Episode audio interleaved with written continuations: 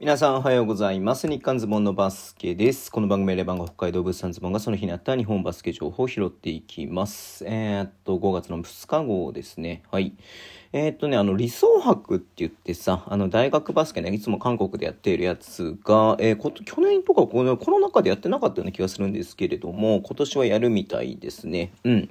まあ、あの、大学生を中心に、えー大学生中心に使う、まあ、大学生のあの大会なんでね、はい。えっ、と、大学生がみんな、えー出るって感じでね、うん。はい。えー、まあ、あの、楽しみだなっていうふうに思ってます。これ多分バスケットライブで配信されるとは思うんでね、はい。えー、とね、これも注目していきたいと思います。12日からね、えっ、と、合宿をやって、えっ、と、19日からね、えーソウルで、開催されるってことなんでね、ちょっと楽しみではありますね。はい。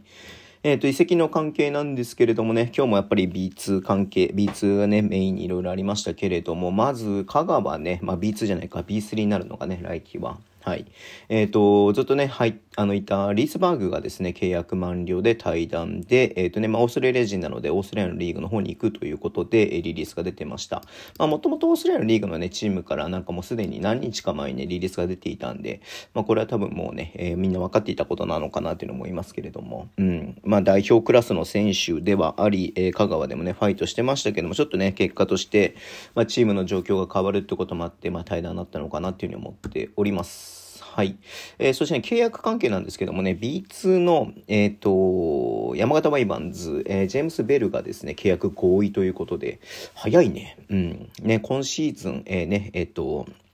えー初めて、えっ、と、日本に来てね、まあ本当に今3番、えーフォワードタイプの選手で、もうプレシーズンか、あれか、東北カップか、ね、見た時から得点能力のあるね、だいぶほんといい選手だなと思って見てましたけれども、早くもね、来季の契約合意ということで、まあ2年契約ではないと思うんだけれどもね、まあ、本当に今シーズンチームの中心で活躍していたので、えっ、とね、まあ、合意ということだと思うんですけど、結構だからこれを考えると、山形は結構早めにね、えっ、と、リリース出してくるんじゃないのかなと思うので、ちょっと注目していきたいなっていうふうに思っております。はい。えーそして、愛媛オレンジバイキングスなんですけれどもね、えっ、と、庄司ヘッドコーチが、えっ、とね、退任ということですね。うん。まあ、あの、いろいろとね、まあ、ちょっといろんな問題があったりとかして、はい、えっ、とね、まあ、えっ、と、まあ、あの、停、ん？職務停止とかね、なんかそういう処分とか受けてましたけれどもね、えっ、と、今シーズンから愛媛のね、えー指揮官になって、まあ、本当に愛媛ね、あと一歩っていうところまで、えっ、と、ね、プレーオフあと一歩っていうところまで行きましたけれども、